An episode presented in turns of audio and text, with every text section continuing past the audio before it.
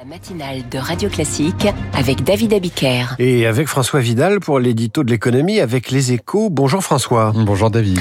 Le CAC 40 a battu hier son record historique depuis le début de l'année. Il est en hausse de plus de 16%, une euphorie qui contraste avec le climat économique qui est un peu morose. Oui, l'économie est à l'arrêt et les marchés financiers s'envolent. Si l'on s'arrête aux, apparences, hein, voilà une fois de plus de quoi alimenter la chronique de la déconnexion croissante entre la planète financière et l'économie réelle.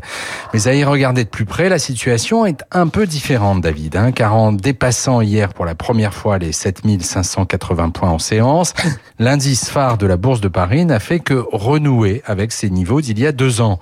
Or, dans l'intervalle, les profits générés par les entreprises qu'il compose ont beaucoup augmenté en clair, les champions du CAC 40 sont moins bien valorisés aujourd'hui qu'en 2021.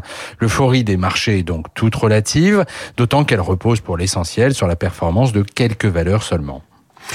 L'indice finit quand même l'année en fanfare. Depuis fin octobre, il a bondi de 11%. Oui, c'est vrai, hein, cela va sans doute continuer encore un peu. En tout cas, tant que les investisseurs resteront convaincus que l'inflation est matée et que les banques centrales baisseront les taux d'intérêt plus vite que ce qu'elles veulent bien dire.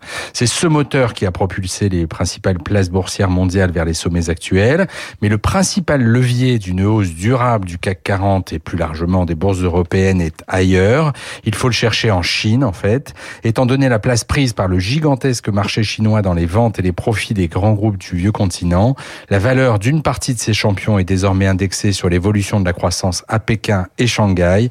Et pour le moment, la reprise s'y fait attendre. Et on verra si en 2024 la bourse peut encore monter. Vous nous direz ça, François Vidal. Éditorial à retrouver sur radioclassique.fr avec les échos Radio Classique.